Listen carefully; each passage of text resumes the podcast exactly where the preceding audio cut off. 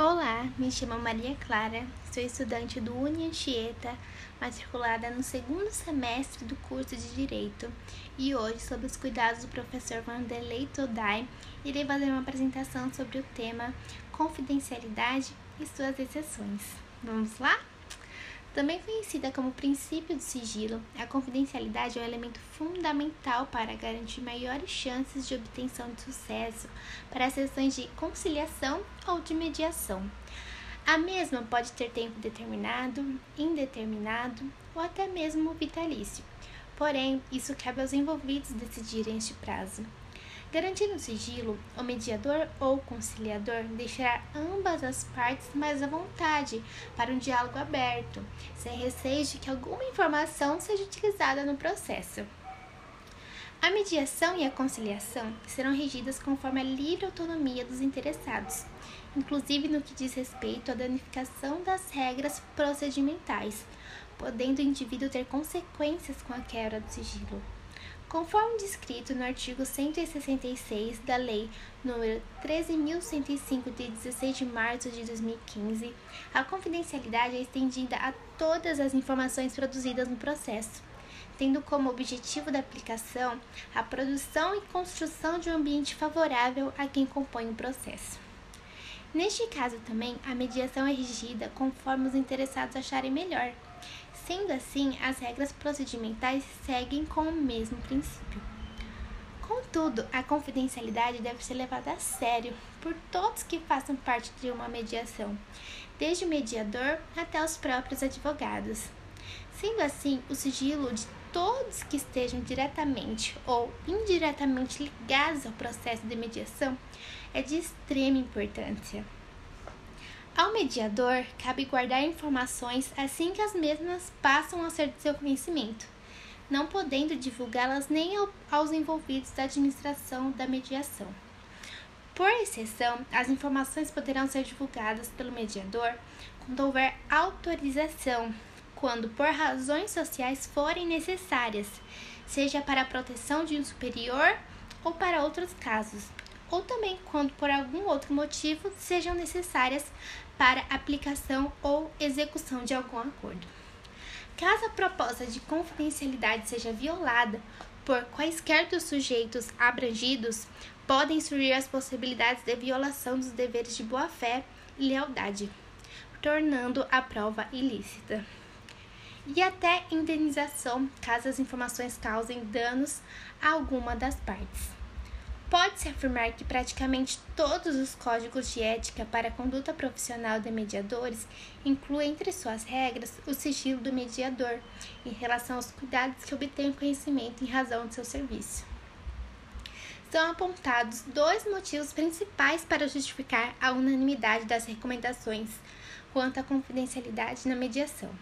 São eles: a confiança no mediador e a proteção do processo de mediação. A confiança no mediador não tem poder sobre as partes para importar-lhes uma solução para o conflito mediado. Logo, a influência que o mediador tem sobre o processo de resolução de controvérsias é proporcional à confiança que as partes depositam nele. A proteção à confidencialidade pode ser justificada como uma forma de prover o mediador dos instrumentos necessários para o bom funcionamento do processo de mediação. Sendo assim, através da confidencialidade, a mediação seria mais completa e teria maiores chances de otimização da negociação, em função do acesso facilitado a informações. Em outros casos, um processo de mediação com uma certa dificuldade na obtenção de dados faz com que as partes, ao participar do processo de mediação, tenham incentivo para fazer com empenho por duas razões. Se ambas empregam sincero esforço na, negocia na negociação, há chance real de se alcançar um acordo que venha beneficiá-las. Se alguma das partes não leva a sério o processo, nada ganha, fazendo com que todas as partes envolvidas percam tempo. Enfim, caso as partes preferirem não incluir a cláusula que impõe o dever de confidencialidade sobre a existência do próprio termo, ele poderá ser levado a registro no cartório de registro de título e documento, para que seja dada ainda maior segurança ao acordo. Essa foi a nossa apresentação. Falo em nome das minhas colegas de grupo. Bárbara Cristina, Caroline Soares, Júlia Carvalho, Júlia Gonzalez e Thaisa Silva. Muito obrigada.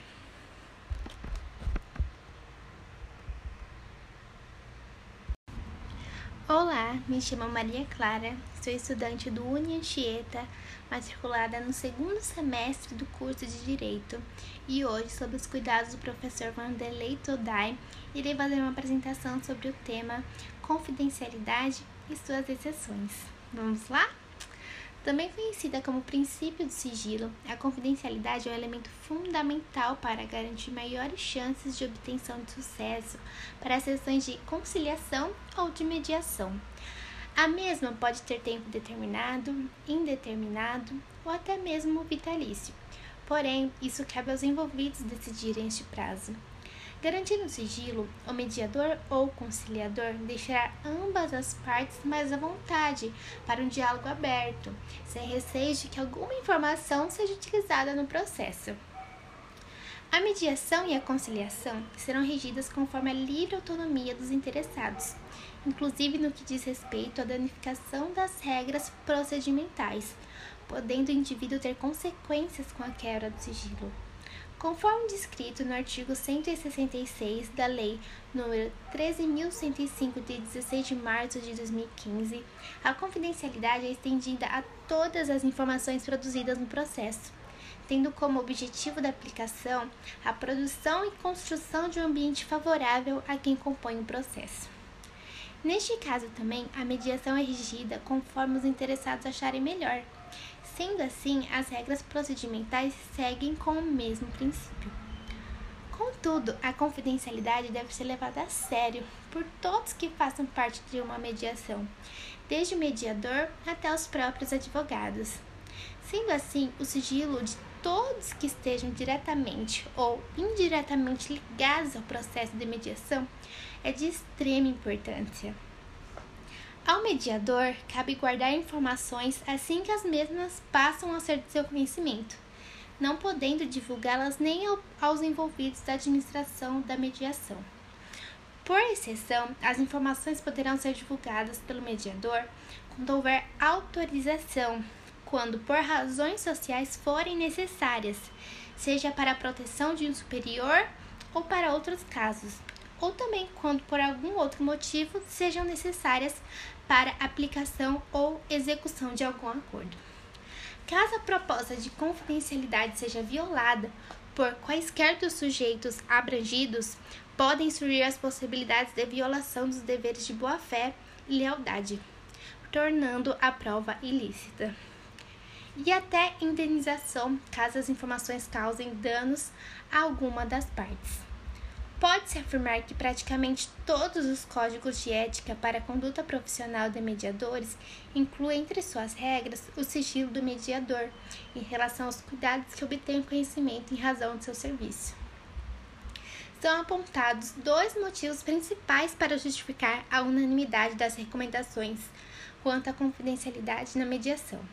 São eles: a confiança no mediador e a proteção do processo de mediação. A confiança no mediador não tem poder sobre as partes para importar-lhes uma solução para o conflito mediado.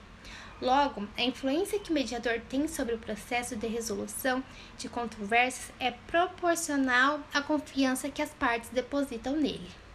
A proteção à confidencialidade pode ser justificada como uma forma de prover o mediador dos instrumentos necessários para o bom funcionamento do processo de mediação.